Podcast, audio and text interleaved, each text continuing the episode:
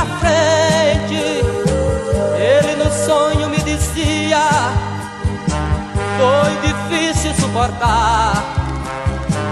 Minha cruz era pesada, eu não pude carregar. de lembranças criancinhas e diga a todo o Brasil. Fale para as minhas mães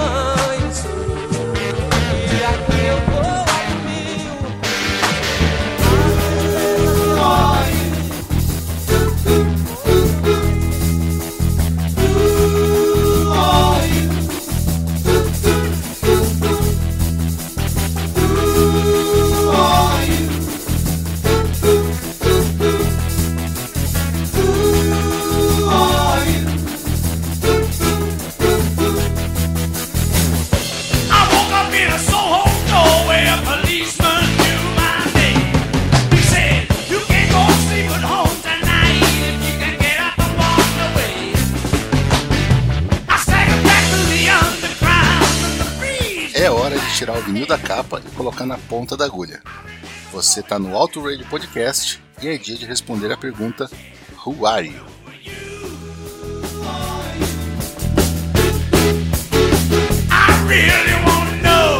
Olá, amigo ouvinte, eu sou o Valese e essa é a série do Auto Radio, onde vamos apresentar as discografias de artistas que merecem, contando um pouco da história de cada um deles através dos seus álbuns.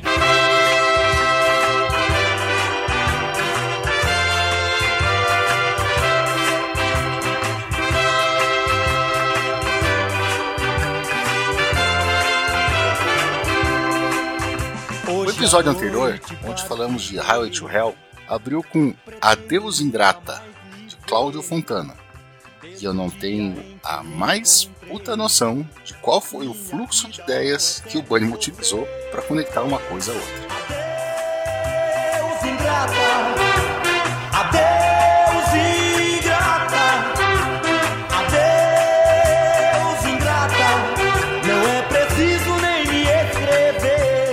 Mais misterioso que isso é o fato do mestre no Excel e rei da culinária Michael de Souza reconhecer a música.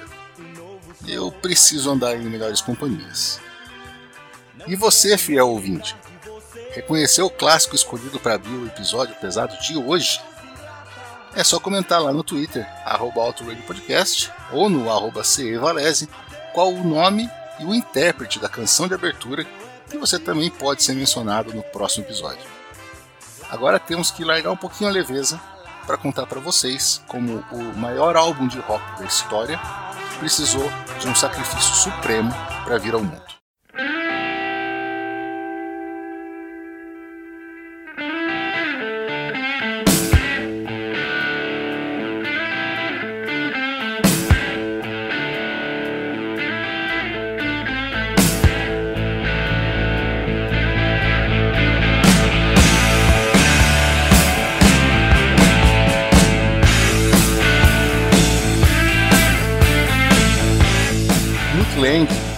A sonoridade que se precisava para estourar, e a Highway to Hell levou a banda às alturas celestiais das listas dos mais vendidos.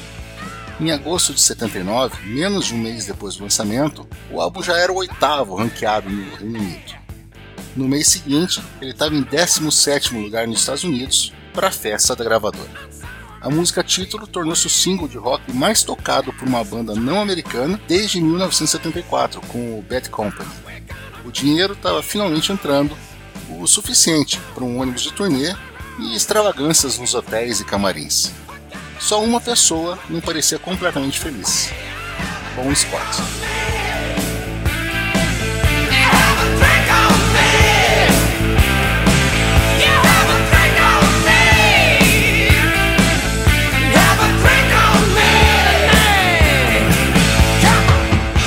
Vocalista estava se afundando cada vez mais na bebida, a nível de precisar de duas doses duplas de whisky para sair da cama. Frequentemente ele estava tão bêbado que mal parava em pé.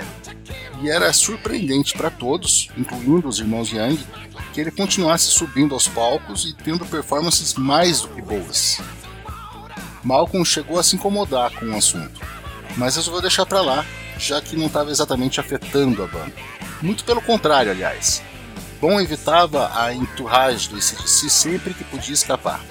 Ele viajava nos ônibus das bandas de abertura frequentemente e quando tinha uns dias de folga, escapava com os amigos, como o francês Bernie Bonvoisin, do Trust, ou pior, ia para casa de sua ex e sempre atual namorada, Margaret Silver Smith, que já estava consolidada como a melhor fornecedora de drogas da cena musical de Londres. No final daquele ano, foram todos, como de costume, passar uns dias de folga na Austrália. Bom passou uns dias em Sydney, onde comprou uma motocicleta e alugou um apartamento na praia, a primeira vez que ele pagava uma moradia na vida.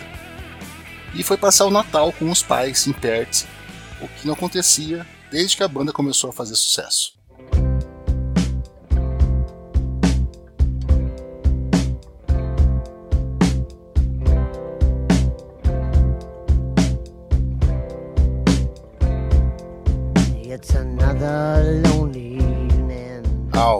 Voltar para a Inglaterra, no frio janeiro, ele comprou um apartamento para morar sozinho. Embora a temporada de premiações e turnês europeias tenha começado logo depois. Foi também nessa época em que ele começou um relacionamento com uma japonesa chamada Ana Baba. Logo a levou para morar com ele. No dia 15 de fevereiro, uma sexta-feira, Bon passou no estúdio onde sabia que os irmãos Young estavam procurando ideias para um novo álbum, que seria gravado em abril nas Bahamas, para fugir dos impostos ingleses. Ele disse que não estava com vontade de cantar, mas sentou na banqueta da bateria e desceu a mão. Malcolm e Angus disseram depois que foi uma tarde ótima, com um clima divertido e até otimista. Bon também teria dito isso para Ana quando voltou para casa. E até ligou para a mãe para contar que achava que o disco novo ia ficar muito legal. A gente não sabe como foi o sábado, mas na manhã de domingo, Scott disse para Ana que queria começar a trabalhar nas letras das músicas e que ela ia ser uma distração. Ela entendeu o recado e foi para casa de amigos para deixá-lo sozinho. Onde ela preparou um jantar japonês à noite para ele e para o Bernie, que estava na cidade. Na segunda-feira, dia 18 de fevereiro de 1980, Ana foi logo de manhã novamente para casa dos amigos e deixou o namorado trabalhando. Às 11 da noite, Bon ligou para ela, dizendo que estava em casa sozinho, bebendo e escrevendo, e que ia dormir logo para descansar e ir para o estúdio no dia seguinte.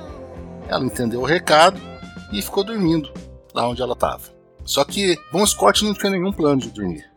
Ele já tinha ligado para Silver e convidado para sair com ele, mas Margaret falou que estava com muita preguiça para sair numa noite gelada de segunda-feira. Como ele insistisse, ela sugeriu que ele fosse com Alistair Kinner, um amigo dela que ele não conhecia, mas que estava lá por acaso. Não é preciso muito para imaginar o que ele tinha ido fazer no apartamento de Silver, né? Alistair era um baixista sem sucesso que ninguém conhecia, mas que estava na lista de convidados para a casa de shows Music Machine naquela noite. A atração principal era uma banda de new wave chamada Lonesome No More, tão obscura que só o Xi do 80 watts deve conhecer. Era a única opção de bom. Então ele pediu para Alistair passar a pegá-lo e foram ao show. Kinner conta depois que o vocalista do ACDC já estava para lá de Bagdá quando entrou no carro a caminho da noitada, onde ele continuou se servindo de whisky quadruplos no bar grátis dos bastidores. Depois do show, Alistair disse que o levou para casa, porém Bom apagou no carro e ninguém atendia o interfone. A Ana estava dormindo fora, lembra? Então ele foi até o próprio apartamento, mas não conseguia tirá-lo do carro sozinho. Kinner ligou para Silver perguntando o que fazer e ela disse: "Tá frio, leve alguns cobertores e deixe ele lá. O bom sempre desmaiava nos lugares, né? Ultimamente. Eram por volta das 5 da manhã. E depois de abaixar o banco do passageiro e cobrir direito o seu hóspede, Kinner deixou um bilhete no para-brisas informando o número do seu apartamento caso ele acordasse. Foi para casa, deitou e dormiu até as 11 da manhã, quando foi acordado por um amigo pelo interfone. Ele estava, obviamente, com uma ressaca desgraçada. Então pediu que esse amigo fosse dar uma olhada em bom no carro. Minutos depois, o cara voltou. Não tem ninguém lá, ele disse. Então, Alistair voltou a dormir, achando que ele tinha acordado e pegado um táxi sozinho para casa. Por volta das 7h45 daquela noite, depois de acordar e tomar um belo banho, Kinner saiu para ir à casa da namorada. Quando chegou no carro, um susto. Bom ainda estava lá, deitado de costas, na mesma posição que ele fora deixado. Desesperado, ele dirigiu direto para o hospital King's College, onde foi informado que Bom fora declarado morto ao chegar. O atestado de óbito, divulgado alguns dias depois, informou o motivo como morte por desventura, por causa de intoxicação alcoólica aguda. Não foram encontrados indícios de vômito ou outra causa de asfixia. Hipotermia também foi descartada. Bom não foi testado para uso de drogas, embora seja bastante provável que ele tenha compartilhado a heroína que Alistair certamente tinha ido buscar na casa de Silver antes da festa. Assustado, Kinner deixou o telefone de Silver na recepção e fugiu dali. Silver foi chamada, reconheceu o antigo amor e ligou para Angus. A partir desse ponto, pouco a pouco, todo mundo ficou sabendo. Ronald Bon Scott, vocalista e letrista do ACDC, tinha morrido aos 33 anos, em 19 de fevereiro de 1980, sozinho e desmaiado dentro do Renault 5 um desconhecido em uma rua qualquer de Paris.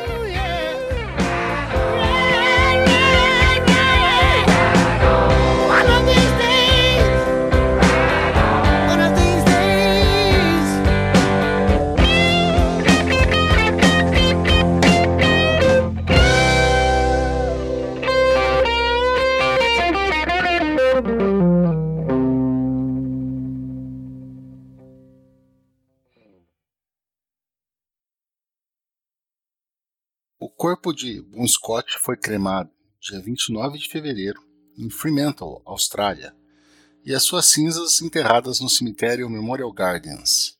No voo de volta para Londres, o empresário Peter Mensch sondou Malcolm sobre um novo vocalista, mas ele disse que não queria falar daquilo naquele momento. Ele e Angus chegaram a se perguntar se deveriam terminar a banda ali, ou então mudar o nome, mas uma frase que Chick Scott, pai de Bon, disse a eles no funeral foi um pouco mais forte. Vocês precisam encontrar outra pessoa. Vocês sabem disso. Não importa o que aconteça, não parem. Dois dias depois, Malcolm ligou para o irmão e perguntou se ele não queria ir para o estúdio ensaiar. Eles não iam parar.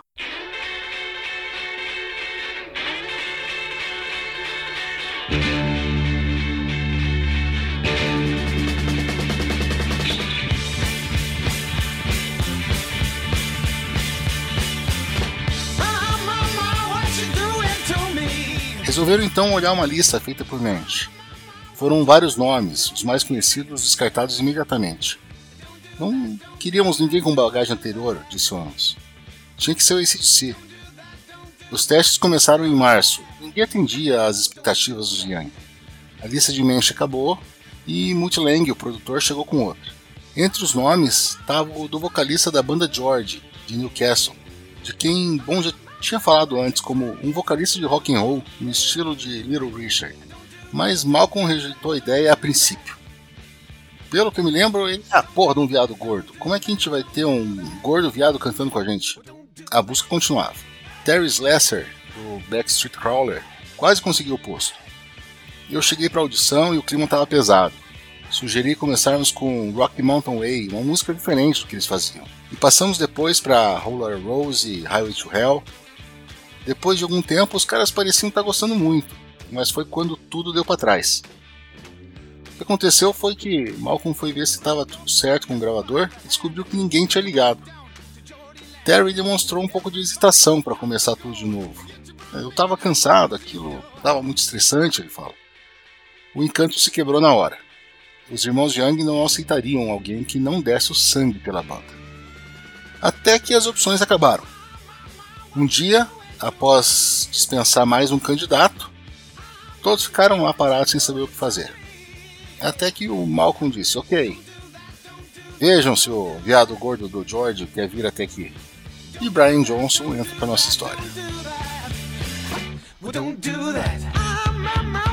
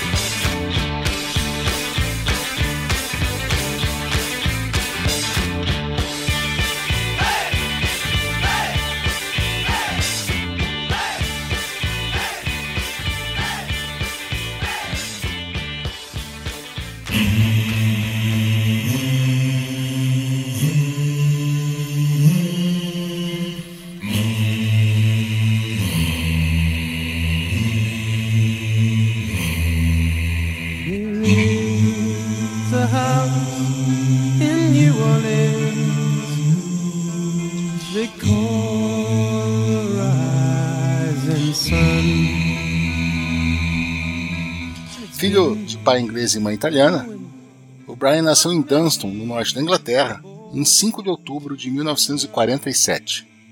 Desde adolescente, ele foi vocalista de bandas vocais e chegou a fazer um sucesso moderado com a George, chegando ao top 40 com o single Don't Do That, e vocês ouviram ao fundo agora há pouco, logo antes desse cover que a banda fez de House of the Rising Sun.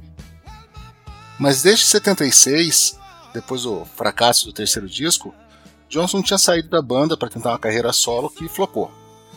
Quando recebeu a ligação em 1980, ele tinha se separado da primeira esposa e estava morando na casa da mãe, tocando numa banda local e vivendo de bicos. Ele consertava telhados, fazia narrações em off, qualquer coisa que rendesse uns trocados.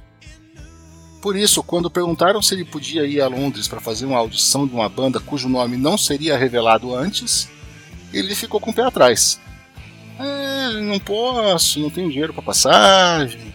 Quando disseram que ele seria reembolsado, ele concordou em pegar um trem, porque ele não tinha dinheiro para passagem do avião. Eu preciso pagar a passagem antecipada para ele para ele vir. Quando entrou no estúdio e percebeu para quem seria a audição, o seu único pensamento era: preciso voltar para Newcastle e dizer para os caras que eu toquei com esse DC. Ao ser perguntado sobre com o que ele queria começar, ele pediu uma música de Ike e Tina Turner, Nutbush City Limits, o que fez todo mundo meio que se entreolhar. Mas quando ele agarrou o microfone, tirou do pedestal e enrolou o fio na mão, foi como ter bom no estúdio com a gente, eles contaram depois. Angus se levantou e começou a bater o pé. Malcolm continuou sentado observando, mas dava para ver seus olhos faiscando o que ele tinha na frente. Depois eles tocaram uns blues, depois algumas do ACDC. Ainda teve um segundo teste, é claro. Afinal de contas, eram os Young. Que foi quando eles apresentaram a Brian um riff em que iam começar a trabalhar. A gente quer chamar de Back in Black, mas é tudo que a gente tem: um riff e um título. E vai ser pro bom. Então a gente vai tocar o riff e você fala essas palavras, ok? Tá bom. Ele pegou o microfone e começou a gritar: Back in Black! Back in Black! E só porque foi a primeira rima que veio pra, na cabeça, I hit the sack! Naquele mesmo dia, logo depois que chegou em casa, Brian recebeu uma ligação de Malcolm. Você quer ir com a gente para as Bahamas e gravar o um novo disco? Ele estava contratado, ainda não integrado, um período de experiência de seis meses, 170 libras por semana, mais despesas, e se não desse certo, cada um seguia o seu caminho. E foi isso que realmente convenceu o Brian Johnson a tentar. Ele pensou: esses caras são gente honesta, hum, sem sacanagem. Eles chegaram a Nassau logo depois de uma das mais violentas tempestades da história da ilha, e estava tudo um caos. Ruas inundadas, sem eletricidade, a alfândega demorou três dias para liberar os instrumentos, e o Brian ainda tinha que escrever as letras, e pior, elas precisavam ser do mesmo nível que as do seu antecessor.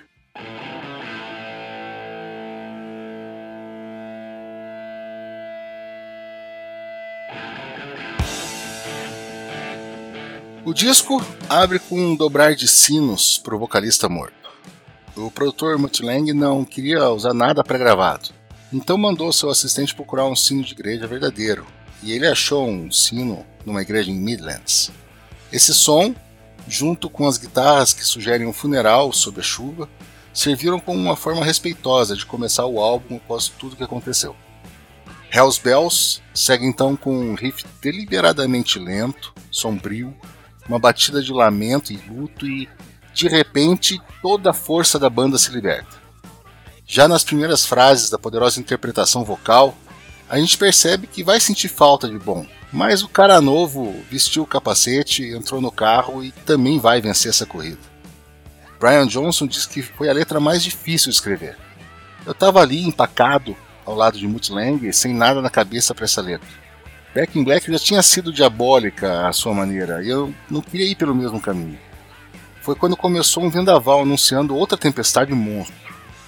Eu só murmurei: está chegando o relincho da tempestade. E Mutt disse: esse é um bom começo. Aí eu comecei a narrar o que eu via. Olhe para o vento que está chegando como um furacão, veja aquele raio e pegue meu sino, vou levá-lo para o inferno, porque tinha alarmes de carro tocando. Demorou 10 minutos, ao final dos quais a letra estava pronta e eu só consegui dizer obrigado. Em seguida, uma amostra do poder sonoro cru da banda. Shoot to Thrill é feita para cenas de filme de ação, construída ao redor do groove criado por Cliff Williams e Phil Rudd, com a famosa linha em staccato de Malcolm e um solo ao mesmo tempo selvagem, mas totalmente sob controle de ambos. Brian só precisou colocar a cereja do Manhattan com uma interpretação entusiasmada. Poucas coisas são tão características do ACDC, ou então repetitivas, como diriam as velhas raposas, do que achar um andamento que funcione e se agarrar a ele. What Do You Do For Money, Honey é um ótimo exemplo disso. Você para e presta atenção nas primeiras linhas de bateria e guitarra, depois vem um verso ascético com a guitarra base te dando um monte de espaço, um pré-refrão que eleva a tensão até níveis extraordinários e um refrão catártico. Como seria bom se todas fossem como você, né? Giving the Dog a Bone, em qualquer outro álbum, seria escolhida como um ponto alto. E em Back in Black é apenas uma espécie de filler. Não tanto pelo ótimo riff circular e pelo trabalho na linha de baixo, mas muito pela letra grosseira que não esconde de ninguém e deve ter sido uma montagem estilo Frankenstein com sugestões de várias pessoas. Diverte, mas é só isso. Let Me Put My Love Into You é uma música estranha ao disco e, por que não dizer, a banda.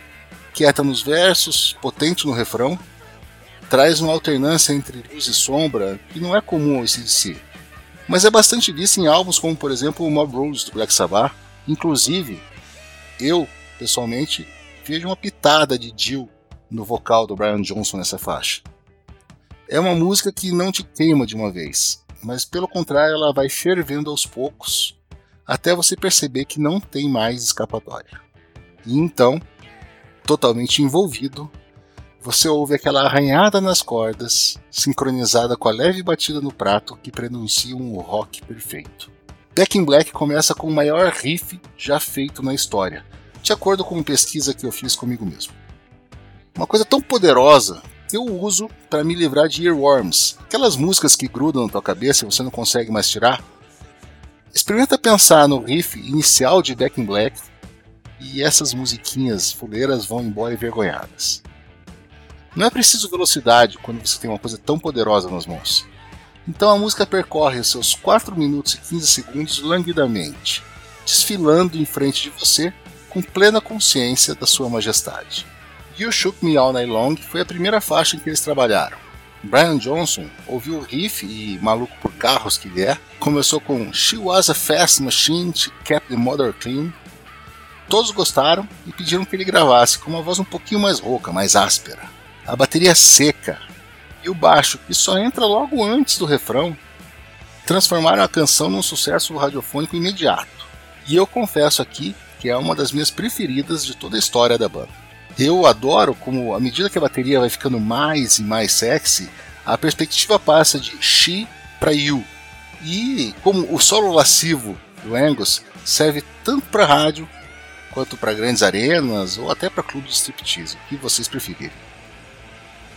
Considerando que o companheiro que faltava encontrou seu criador por excesso de álcool, alguns podem achar o título e a letra de Have a Drink on Me de mau gosto. Outros classificariam a atitude da banda como corajosa. Não importa em qual grupo você se enquadre.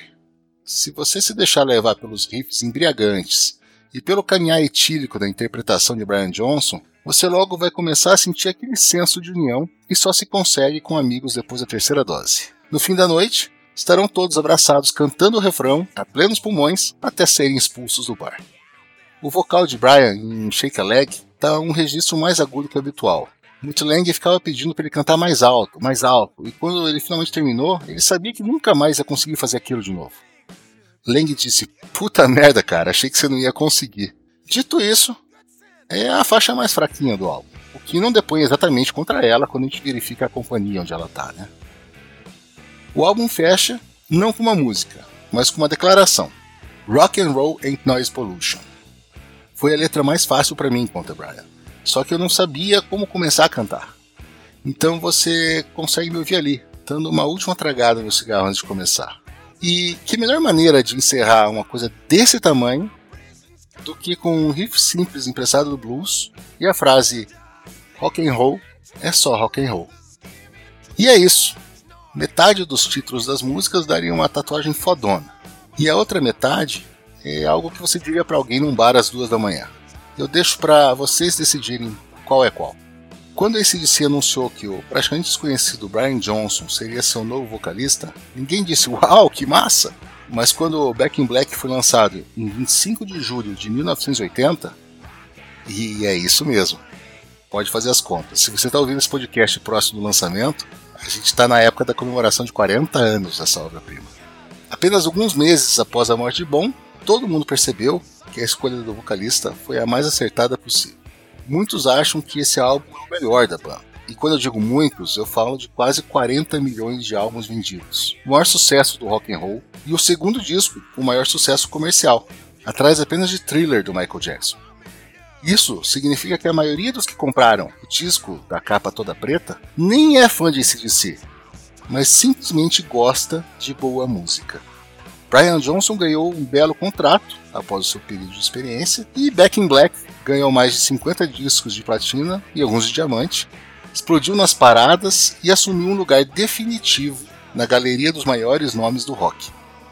Graças ao esforço de toda a banda em entregar um tributo à altura do espírito criativo de Bon Scott.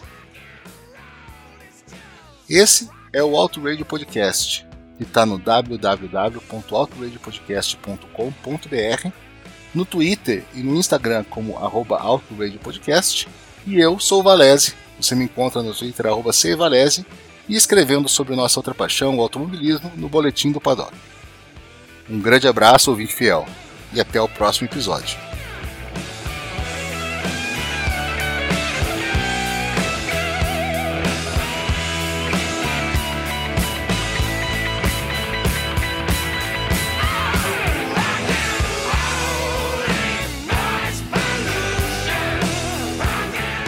É isso, Valese, belo trabalho, hein? É, Flashbackson, esse foi difícil de fazer. Rapaz, hardcore esse, hein? Paulada. É, sim, pesado, como as músicas, né? Bora lá. Isso. Vamos fazer assim, vamos deixar a galera com os três maiores sucessos do álbum. Os sinos de Hell's Bells, o swing de You Shook Me All Night Long e o maior riff da história da música, Back in Black.